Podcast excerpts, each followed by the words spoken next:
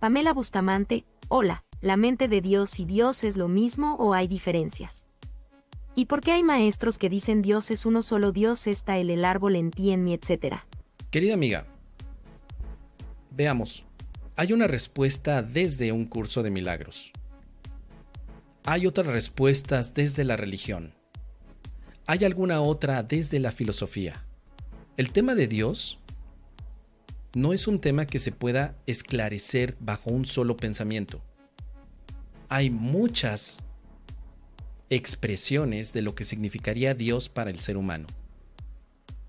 El curso de milagros tiene la propia.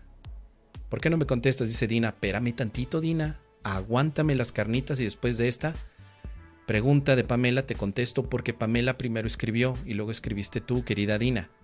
Así que aguántame las carnitas y ahorita, después de Dina, te contesto a ti. No hay problema. Así que, querida Pamela, habría que ver por qué estos maestros dicen que Dios está en el árbol, dependiendo qué corriente filosófica estén siguiendo. Por ejemplo, mira, existió un hombre llamado Baruch, Baruch Espinosa, un judío filósofo. Baruch Espinosa era un filósofo que estaba de acuerdo en que Dios estaba literalmente en el árbol.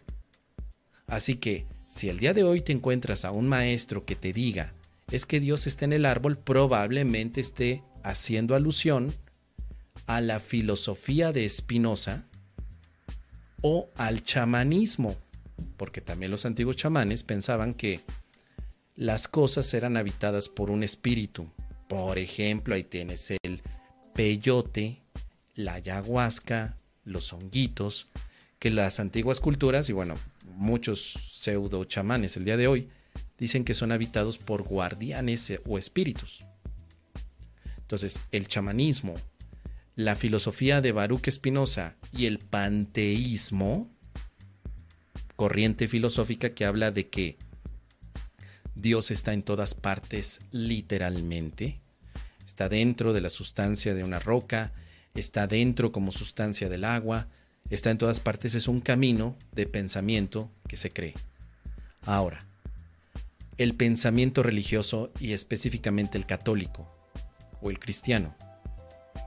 En ese aspecto Dios no está dentro de las cosas, sino que Dios es un algo fuera de las cosas, pero conectado con el ser humano a través de ciertas prácticas ritualísticas dentro de la religión católica. Esa es otra corriente. ¿sí? Tendríamos que preguntar a este maestro que escuchaste, Pamela, sobre cuál camino o escuela filosófica, religiosa o espiritual está siguiendo para que diga que Dios está en el árbol. Ahora, la última, el curso de milagros. En el curso de milagros se ve a Dios como la verdad, nunca como las ilusiones y define que el mundo en sí es una ilusión. Un curso de milagros explica que Dios está en la verdad, pero no en las ilusiones. Las ilusiones cambian, se transforman, inician, terminan. Si Dios estuviera dentro de las ilusiones, Dios sería una ilusión. Por lo tanto, de acuerdo a un curso de milagros, Dios no podría estar en el árbol porque el árbol se considera ilusorio debido a que inicia, se transforma y termina. Así que volvemos a la pregunta, Pamela. ¿A cuál versión se refiere nuestro querido maestro que escuchaste? ¿A la del curso?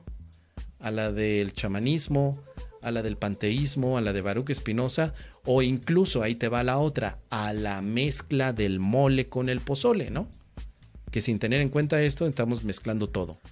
Sí, es que Dios es la verdad, pero al mismo tiempo está dentro del árbol, y al mismo tiempo está dentro del peyote, y al mismo tiempo está dentro de ti, y al mismo tiempo tú eres Dios, y bueno, también está el, mezclador de mole y pozole, ¿no? Que, que le mete Dios donde sea.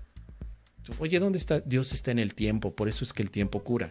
¿Dónde está Dios? Dios está en el mezcal, por eso échate tu 400 conejos porque te estás tomando a Dios.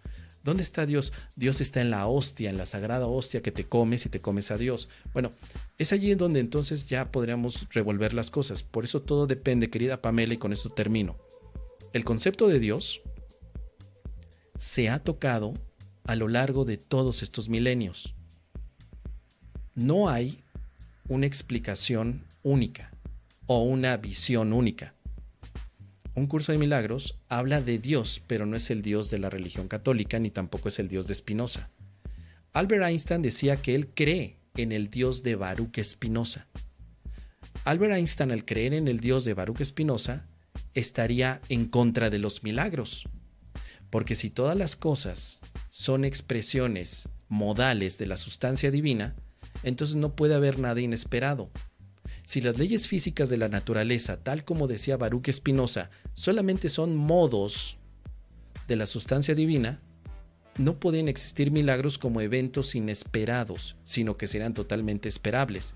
Y si algo es esperable, ya no es un milagro. Lo milagroso para Baruch Spinoza es lo inesperado, lo que ocurre sin, que sin necesidad de propiciarlo.